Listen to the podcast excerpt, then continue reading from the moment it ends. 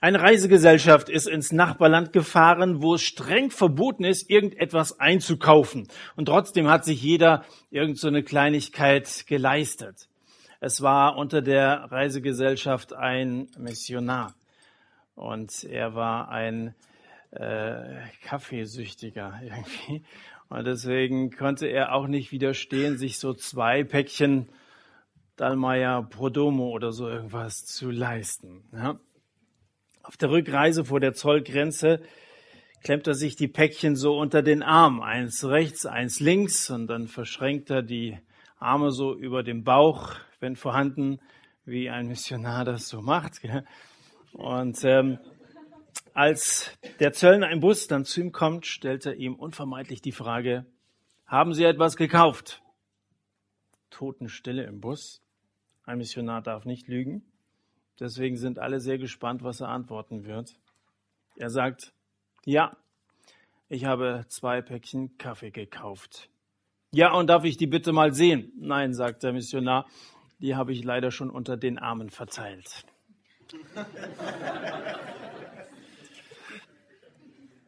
So gut kam Benjamin nicht durch die Gepäckkontrolle durch. Benjamin war unerwartet wegen einem Becher zum Verbrecher geworden. Haben wir vorige Woche darüber gesprochen. Zu seinem Schrecken fand man das Trinkgefäß des ägyptischen Ministerpräsidenten in seinem Reisegepäck. Ben, der Unschuldsknabe, kam zu diesem Becher wie die Jungfrau zum Kind. Der hatte eigentlich gar nichts dazu gekonnt. Gell? Der hat den nicht geklaut, sondern der Minister selber hatte ihn dem Ben untergejubelt. Also müssen die Brüder mit der ganzen Karawane umkehren, werfen sich vor dem Bestohlenen auf den Teppich. Aber Josef ist unbarmherzig. Wie konntet ihr mir das antun? wirft er ihnen vor. Schändlich, schändlich. Die sind halt Hebräer. Und bekanntlich sind die Juden immer an allem schuld. Komisch, oder? Judah erklärt, und soweit sind wir letzte Woche gekommen, Gott hat die Schuld deiner Knechte gefunden. Siehe, wir sind die Knechte meines Herrn, sowohl wir als auch der Knilch, in dessen Hand der Kelch gefunden worden ist. Kapitel 44, Vers 16. Soweit sind wir letzte Woche gekommen. Jetzt schauen wir, wie das Ganze weitergeht. Ja, das könnte euch so passen. Wir sind deine Knechte, erwidert Josef daraufhin. Wenn einer zu meinem Sklaven wird, dann ist es der Übeltäter höchstpersönlich. Das reicht mir aus. Ich will mir doch nicht den Ruf an, an, anheften lassen, dass ich irgendwie meinen Vorteil aus der Sache ziehen würde. Der Übeltäter ist mein Sklave. Die anderen können zu ihrem alten Vater ziehen. Ihr seid frei. Bye bye. Ein spannender Moment, an dem wir letzte Woche unterbrachen. Denn würden die Brüder ihren Benjamin, den Kleinen, den Jakob ganz besonders liebte, im Stich lassen. Schon mal hatten sie einen Bruder fallen lassen. Josef. Der hatte Träume von der Zukunft gehabt. Drum hatten sie ihn mit der Karawane damals in die Wüste geschickt, wussten sie nicht, wo er verblieben war. Leute, die träumen, Leute, die so aus der Rolle fallen, Leute, die irgendwie neu denken, die neu fühlen, die eben nicht so angepasst sein wollen, die sich auch von Gott mal einen neuen Blick für ihre eigene Situation, für das Leben, für die Aufträge, die Gott gibt, geben lassen. Solche Leute sind normalerweise nicht sehr beliebt. Veränderer, die sich was einfallen lassen, die sind irgendwie unbequem. Martin Luther King dessen berühmte Rede begann, I have a dream, ich habe einen Traum, wurde erschossen.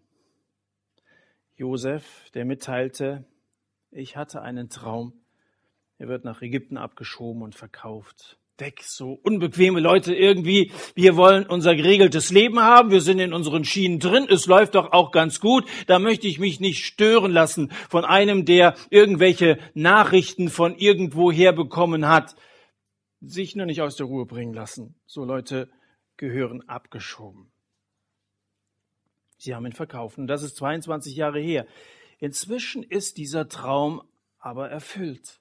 Die Brüder verneigen sich vor Josef weil ihr Leben von ihm abhängt. Sie haben allerdings keine Ahnung, dass der, der da vor ihnen steht, Josef ist. Und sie ahnen auch nicht, dass Josef die Sache mit dem Becher so inszeniert hat, dass er sie damit auf eine letzte Probe stellt. Er will nämlich herausfinden, ob seine Brüder immer noch genauso unbarmherzig sind, wie sie sich damals ihm gegenüber aufgeführt haben. Ob sie immer noch ohne Bruderliebe, ob sie immer noch ohne Vaterliebe sind oder ob sie sich geändert haben. Und so sieht Josef sie gespannt an. Werden sie die angebotene Chance jetzt auf freiem Fuß wieder nach Hause reisen zu können annehmen? Verlockend. Oder werden sie so viel Charakter haben und zu sagen, wir lassen unseren Bruder nicht im Stich. Und dann ist es wieder Judah, der hervortritt. Und jetzt schauen wir rein in Kapitel 44. 1. Mose, Kapitel 44.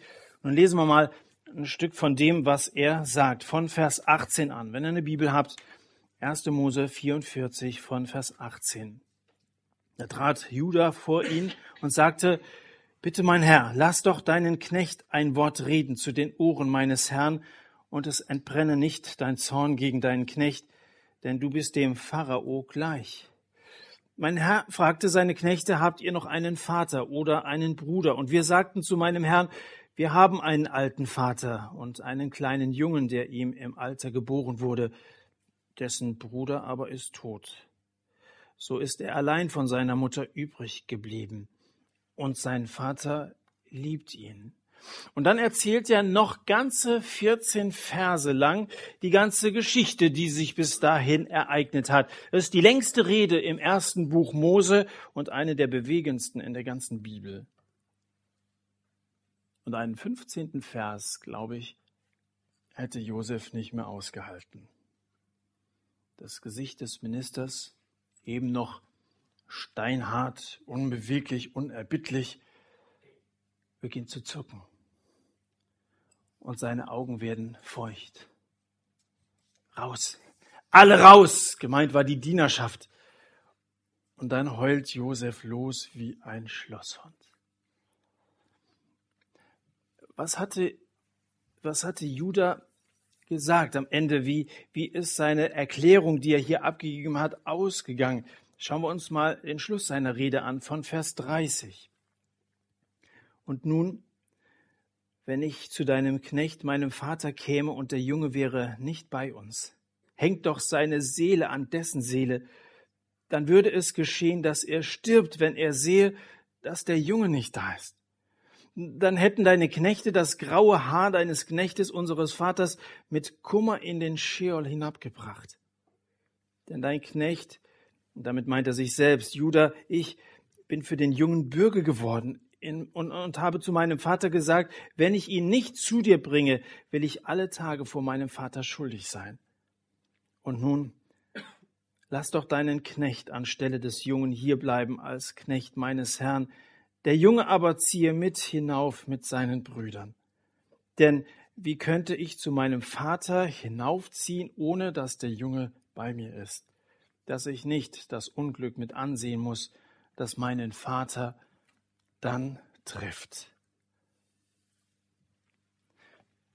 Das, was Judah hier sagt, ist der Beweis der Veränderung, auf den Josef so sehr gewartet hatte. Denn das ist nicht mehr derselbe Judah, der vor 22 Jahren gesagt hat, lasst uns doch den Josef verkaufen. Sein Vorschlag ist es gewesen damals. Nein, das ist ein ganz anderer. Das ist ein neuer Judah, der die Freiheit, seine Freiheit, der sogar seine eigene Familie, sein Leben hingibt, um seinem Vater diesen Schmerz zu ersparen und seinem Bruder die Freiheit zu erkaufen. Seinen anderen Bruder Josef wollte er verkaufen, er wollte los sein, um seine Ruhe zu haben, dieser Störenfried, und er war neidisch auf ihn. Jetzt war er bereit, sein Leben als Lösegeld für seinen jüngsten Bruder Benjamin zu geben, ihm die Freiheit zu erkaufen. Das ist der Judah, aus dessen Geschlecht später Jesus geboren wurde, der Löwe aus dem Stamm Juda. Ich weiß nicht, ob du dich je gefragt hast, warum eigentlich Juda? Das sind zwölf Söhne gewesen und aus Juda kam der Erlöser stammte Jesus ab. Sein Name in der Form Jude wurde zum Namen aller, die in der ganzen Welt am Gesetz von Mose festhalten. Warum eigentlich dieser Judah? Judah wurde zum Stammvater von David und dann eben auch von Jesus. Warum Judah? Der älteste ist schließlich Ruben gewesen. Und der zweite, das war der Simeon. Und der dritte, das war der Levi. Der war ja noch längst nicht dran. Der vierte war Judah und er war der jüngste von Lea. Die anderen Söhne waren zum Teil von irgendwelchen Nebenfrauen von Jakob wenn es der Josef als der Älteste von, von, der, von der Rahel gewesen wäre. Vielleicht ist der Grund der, also zum einen hat es damit zu tun, dass Jakob ihm einen ganz besonderen Segen gegeben hat. Aber da kann man ja auch gleich wieder fragen, warum hat er ihm diesen besonderen Segen gegeben in Kapitel 49? Vielleicht ist der Grund der, dass Judah hier selbst ein bisschen, ein bisschen wird wie Jesus. Er ist gewillt, Benjamins Platz einzunehmen und sich von seinem Vater zu trennen.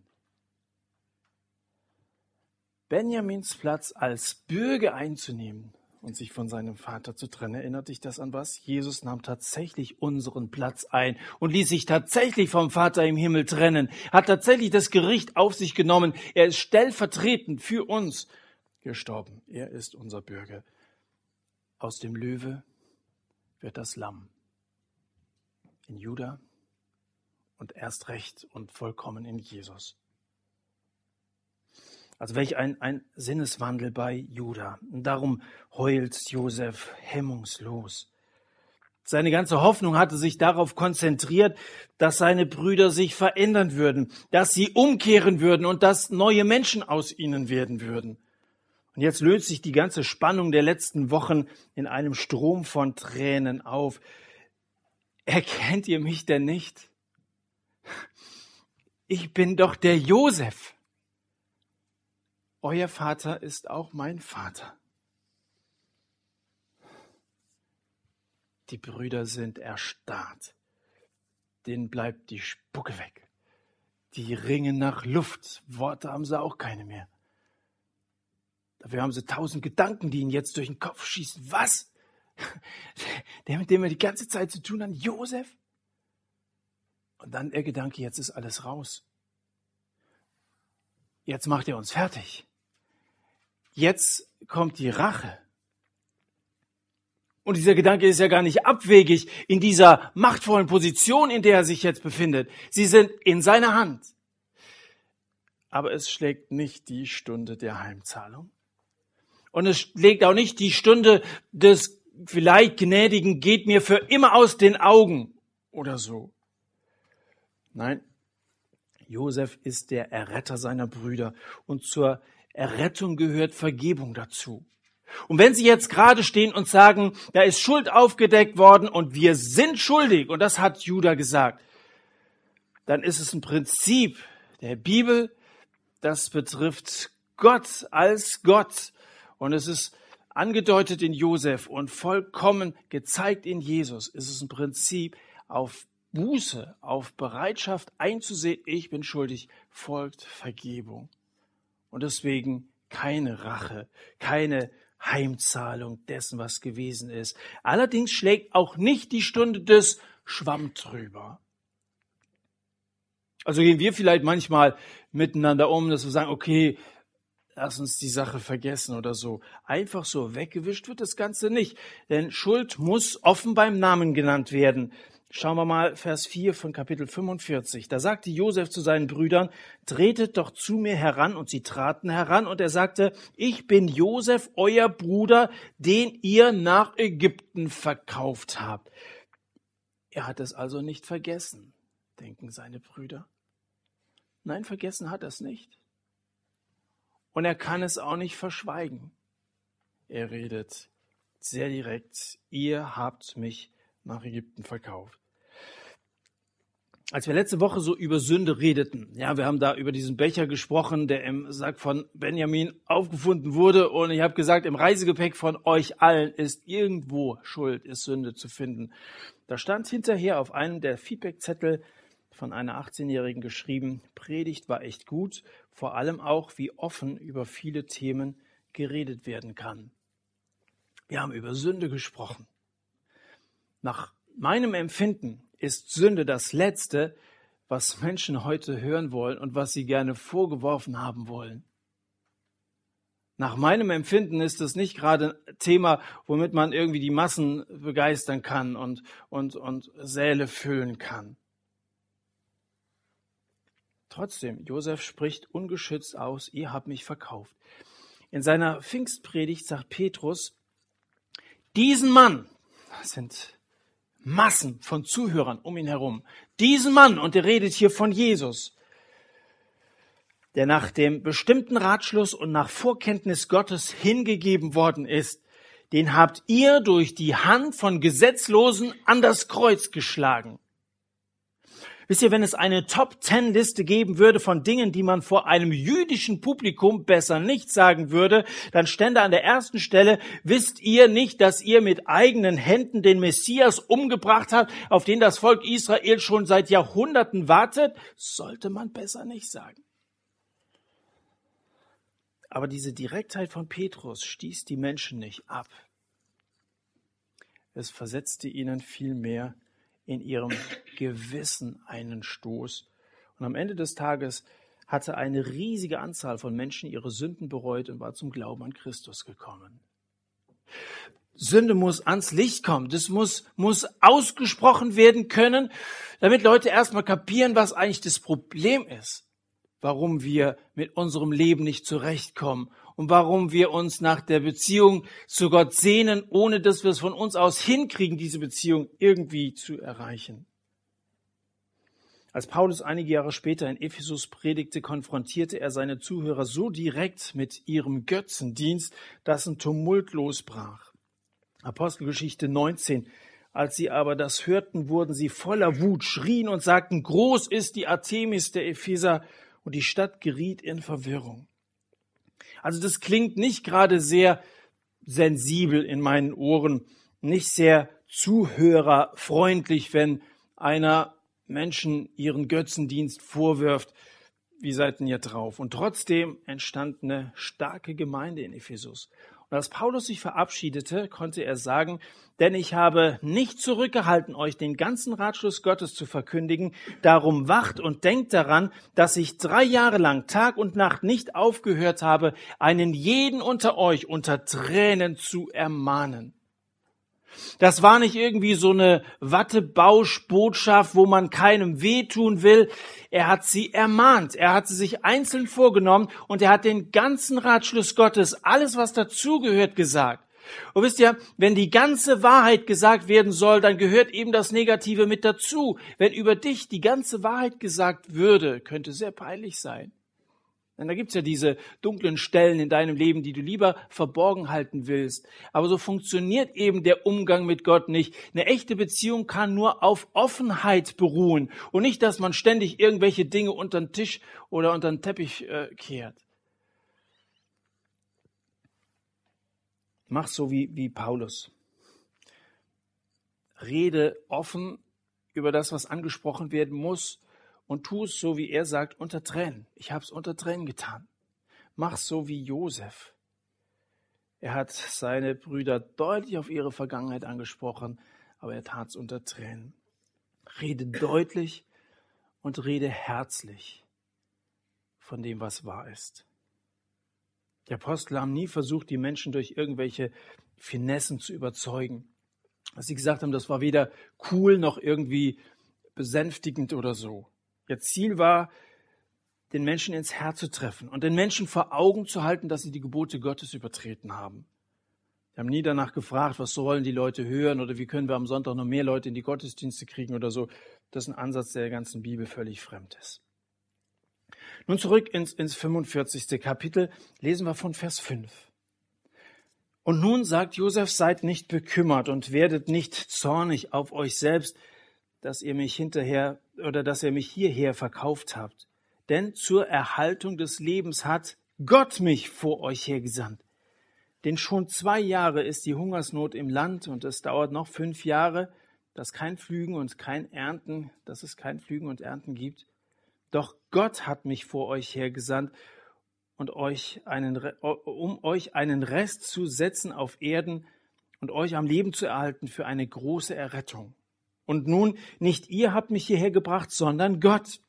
Und er hat mich zum Vater des Pharao gemacht und zum Herrn seines ganzen Hauses und zum Herrscher über das ganze Land Israel. Dreimal betont Josef hier sehr deutlich, dass er gelernt hat, es war Gott, der ihn so geführt hat. Das war kein blindes Schicksal, das war kein Zufall, sondern Gott war's. Er ist sich dessen bewusst, dass Gott souverän ist, dass ihm nichts entgleitet, er niemals den Überblick verliert. Gott hat's gut gemacht. Wenn jemand Gott liebt, wenn du Gott liebst, dann kannst du dir sicher sein, dass in deinem Leben nichts Schlechtes geschieht. Es wird in deinem Leben nichts Schlechtes geschehen. Allenfalls Ereignisse, die sich schlecht anfühlen. Ereignisse, die schlecht aussehen. Ereignisse, die schlecht schmecken. Das wird es schon geben, gibt's bei mir auch.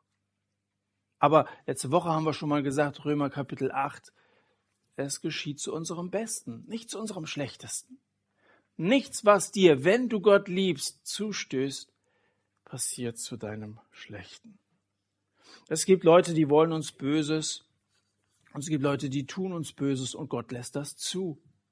Aber Gott dreht die Sache so, dass am Ende was Gutes für dich, für uns dabei herauskommt. Später sagt Josef zu seinen Brüdern, ihr zwar, ihr hattet Böses gegen mich beabsichtigt, Gott aber hatte beabsichtigt, es zum Guten zu wenden. Ich glaube, damit wird die ganze Josef-Geschichte am Ende in Kapitel 50, Vers 20 nochmal zusammengefasst. Ihr habt's böse gemeint, aber Gott hat es gewendet. Er hat es zum Besten gewendet. Er hat's gut gemeint und er hat niemals die Kontrolle verloren. Da hatte jemand deine Freundin ausgespannt. Da werfen dir Kollegen ständig irgendwelche Knüppel zwischen die Beine. Da lassen sich deine Geschwister ständig irgendwas Neues einfallen, um dich fertig zu machen. Und dann fühlst du dich ausgegrenzt, fühlst dich diskriminiert, fühlst dich gemobbt. Wenn du ein Kind Gottes bist, dann gilt für dich, die meinen es böse. Aber Gott, Gott gedenkt es gut zu machen. Und ich frage euch, wer hat denn die Macht? Die oder er? Die haben so ihre sehr eingeschränkten Pläne und die haben keine guten Absichten. Gott aber ist absolut gut und da sind Menschen, die lieben Gott und die klammern sich an Gott und Gott steht zu solchen Menschen, auch wenn das vordergründig manchmal nicht so aussieht. Aber der Horizont Gottes ist viel, viel weiter. Du musst immer bedenken, dass du in der Gegenwart lebst. Du weißt ein bisschen was von der Vergangenheit, von der Gegenwart so gut wie nichts. Nur das, was gerade jetzt in diesem Moment um dich herum passiert. Sonst weißt du nichts von der Gegenwart, von der Zukunft null. Aber Gott kennt alles. Die Gegenwart, die Vergangenheit und die Zukunft. Gott ist ewig und vollkommen. Und er liebt dich und er kennt deinen Ausgang. Und er weiß auch, warum das, was in deinem Leben gerade abgeht, abgeht. Und ich frage mich so, was aus Josef eigentlich geworden wäre, wenn in seinem Leben alles glatt gelaufen wäre. Ohne Umleitung, ohne Umnachtung, ohne Umzug nach Ägypten. Also wenn hier manche sagen, ich war in den USA, ich war in Indien, ich war in Bangkok, ich war in Ägypten. Josef, ja. Ohne seinen Umzug nach Ägypten.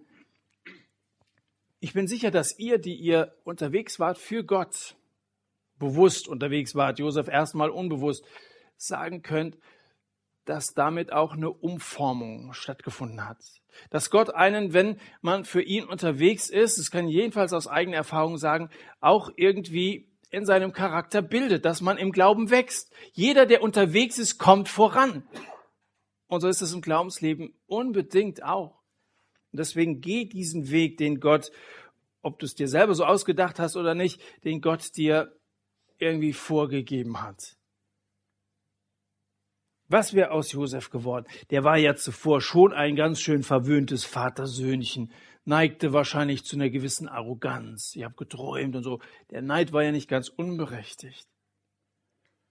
Was wäre aus mir geworden, wenn ich in der ersten Hälfte meines Lebens keine Schwierigkeiten gehabt hätte? Ich käme in meinem Dienst heute garantiert nicht zurecht. Gott gedenkt es gut zu machen. Gott gedachte es gut zu machen, als auf Golgatha der Planet Erde bebte und erzitterte. Und als Jesus schrie, es ist vollbracht, und kurz darauf einer der Soldaten kam und mit einem Speer in seine Seite stieß, da verliert eine Frau ihren Sohn. Aber das Härteste, was ein Mensch in dieser Welt erleben kann, ein Kind zu verlieren. Hast versucht, dich während der Geschichte mal in den alten Jakob hineinzuversetzen? Als dieser Speer in die Seite von Jesus gestochen wurde, wurde es ihnen klar, Freunde verlieren ihren Freund, Brüder ihren Bruder. Doch das vergossene Blut Jesu, das versickert nicht. Das ist nicht vergessen, sondern es dient der Vergebung und der Versöhnung. Und das, was bei Josef geschehen ist, war kein Zufall. Was um Jesus geschehen ist, auch wenn die Jünger hinterher drei Tage verzweifelt waren, verängstigt, eingeschüchtert, was ist hier passiert? Es war doch kein Zufall.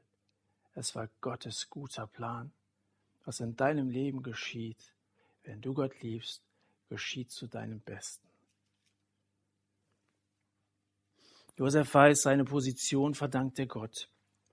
Und seine Brüder sind nur Werkzeuge in seiner Hand. Und deswegen gibt es keinen Gedanken an Rache, deswegen kann er ihnen verzeihen. Dann fällt er seinen Brüdern um den Hals. Vor lauter Rührung kommen die Taschentücher nicht mehr zur Ruhe. Und als sie sich dann wieder gefasst haben und Josef gerade vor ihnen steht, da verfügt er, macht euch morgen auf die Reise. Erzählt Papa, dass ihr mich gefunden habt und dass es mir gut geht. Und berichtet ihm alles und bringt ihn hierher. Ihn, eure Frauen, eure Kinder und rettet auch euer Vieh hierher. Ich will, dass ihr überlebt. Mit den Lastwagen aus dem Fuhrpark seiner Majestät, hochbeladen mit Geschenken, begeben sich die elf Söhne Israels auf die Reise gen Norden. Eingedenk des Rates, sich unterwegs nicht zu zanken, Vers 24, verläuft der Heimweg in trauter Harmonie. Es ist ein schöner Weg. Sie haben Simeon wieder dabei. Und Benjamin ist unversehrt geblieben. Er ist auch dabei. Und sie haben die Nachricht, dass Josef lebt. Wer hätte das gedacht? Es ist ein schöner Weg. Aber es ist auch ein schwerer Weg. Denn sie müssen ihrem Vater ja auch erklären, warum Josef noch lebt. Oh oh. Da werden sich schon so manche Gedanken auf dem Heimweg drüber gemacht haben, wie werden wir ihm das erklären. Schließlich hatten sie ihm seinerzeit den blutverschmierten Mantel geschickt mit der Bemerkung, scheint so, als hätte Josef die Vorfahrt eines Löwen nicht beachtet. Jetzt stehen sie vor ihrem Vater, druckst rum. Sie werden sich schon ausgemacht haben. Wer fängt an? Papa, gucken Sie sich nochmal an. Wenn du wüsstest, wen wir getroffen haben. Josef lebt noch. Ja, er ist Herrscher über ganz Ägypten. jetzt gucken sie alle ihren Papa, den Josef, an. Entschuldigung, Jakob, danke. Er wird doch reagieren. Jetzt sollte man ja meinen, dass der einen Freudenschrei loslässt, dass alle Hungerschreie von Kanaan übertönt sind. Oder, oder dass er vielleicht einen Wutanfall kriegt und seine Söhne zur Rede stellt äh, und, und, und fragt, könnt ihr mir das bitte mal erklären? Oder dass er vom Stuhl kippt, Herzinfarkt oder so. Aber nichts von all dem passiert. Der alte Jakob reagiert überhaupt nicht. Jakob hält die Mitteilung einfach für einen makaberen und ziemlich misslungenen Scherz. Sein Herz blieb kalt, heißt es, Vers 26 am Ende, denn er glaubte ihnen nicht. Weißt du, wenn man einmal anfängt, so eine, so eine Geschichte zu erzählen und dann in seinem ganzen Wesen unehrlich ist, das Vertrauensverhältnis zu seinen älteren Söhnen war offensichtlich nicht allzu gut, dann hast du es bei manchen Leuten auf lange Zeit hin verspielt. Er glaubte ihnen nicht. dann Vers 27, da redeten sie zu ihm alle Worte Josefs, die er zu ihnen geredet hatte. Und als er die Wagen sah, die Josef gesandt hatte, um ihn zu holen, da lebte der Geist ihres Vaters Jakob auf und Israel sprach, genug, mein Sohn Josef lebt. Und ich will hinziehen und ich will ihn sehen, bevor ich sterbe. Und dann sieht er ihn. Und Josef sieht seinen Vater und sie fallen sich in die Arme. Und in diesem Moment sind 22 Jahre Leid, 22 Jahre Sehnsucht und Tränen vergessen. Und so einem Moment, liebe Leute, die wir an Jesus glauben, gehen wir auch entgegen. Wir werden Jesus sehen. Wir werden ihn, so steht es in der Bibel, 1. Johannes 3, sehen, wie er ist. Im alten Jakob wollten sie weismachen, dein Sohn Josef ist seit zwei Jahrzehnten tot, den siehst du nie wieder. Und dir werden sie weismachen wollen, euer Jesus, von dem ihr immer redet, der ist seit zwei Jahrtausenden tot, den seht ihr nie wieder. Doch, wir werden ihn sehen. Ich weiß, dass ich in den Himmel komme. Ich weiß es.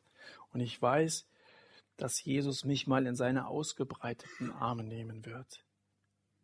Und in diesem Moment wird alles andere vergessen sein, aller Stress, alle Gruben und alle Gräber, alle Beleidigungen, alle Kämpfe, alle Leiden. Gott wird, wird abwischen alle Tränen von ihren Augen. In Markus Kapitel 3 wird Jesus mitgeteilt, dass seine Mutter und seine Brüder nach ihm suchen würden. Jesus antwortet, wer sind meine Mutter und meine Brüder?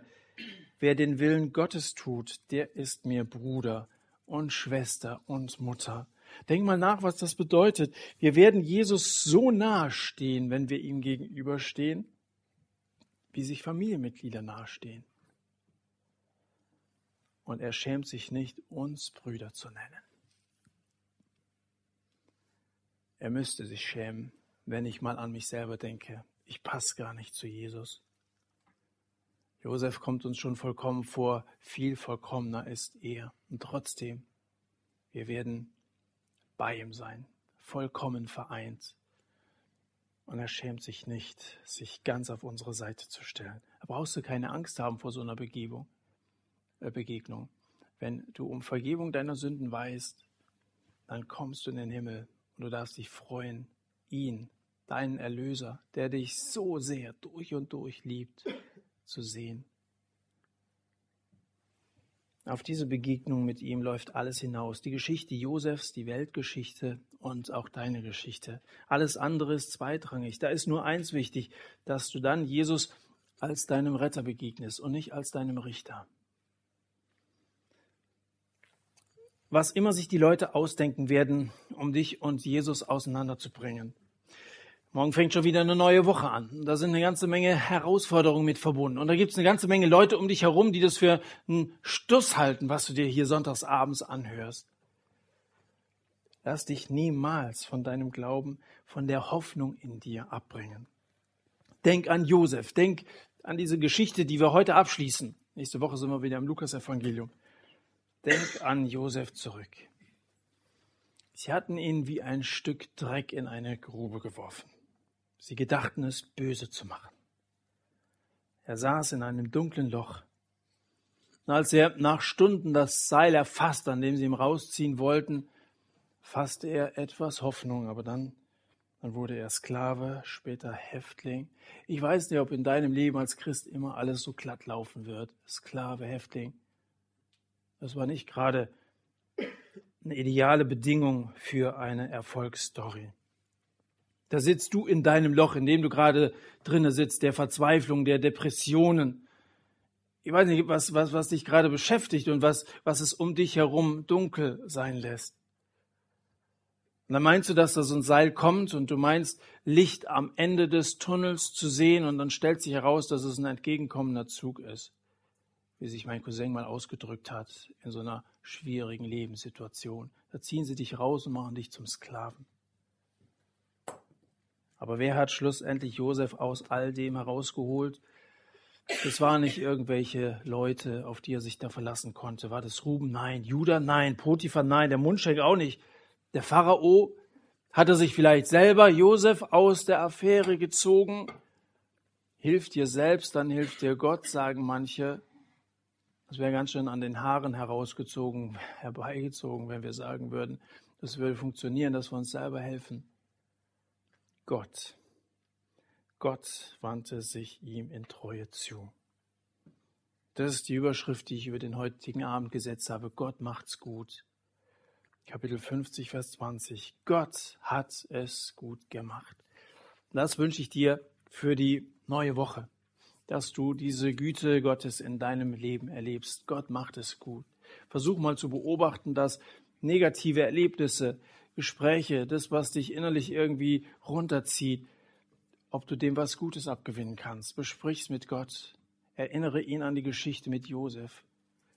Und sage ihm, Herr, zeig mir doch irgendwie einen Ausweg. Stärke mein Vertrauen auf dich. Ich möchte dir treu bleiben, trotz allem. Wenn du merkst, dass du diese Beziehung zu Jesus noch nicht hast, keine Vergebung, dass da Sünde eigentlich auch mal ausgesprochen werden müsste, wollen wir jetzt wieder so eine Zeit der Stille haben, wo du über so etwas offen mit Jesus ins Gespräch kommen kannst. Er wartet darauf, dass du so ein Bekenntnis ablegst, so wie Josef gewartet hat, dass sie endlich mal erkennen, dass sie Sünder sind, nicht so, wie sie sich immer dargestellt haben. Wir haben nichts geklaut oder so. Sprich's aus, bekenn deine Sünde, lad Jesus ein, in dein Leben zu kommen. Lad ihn ein, auch wenn er vielleicht bereits dein Herr ist, durch diese Woche mit dir zu gehen. Und dann geh an seine Hand und freue dich an seiner Gegenwart und freue dich an der Zukunft, dass du ihm einmal begegnen wirst, ihm in die Augen schauen wirst. Welch ein Moment. Er ist dein Herr. Als solchen wollen wir ihn jetzt nochmal anbeten, in der Stille, jeder für sich, ganz persönlich. Und ich schließe diese Zeit der Stille mit einem Gebet ab.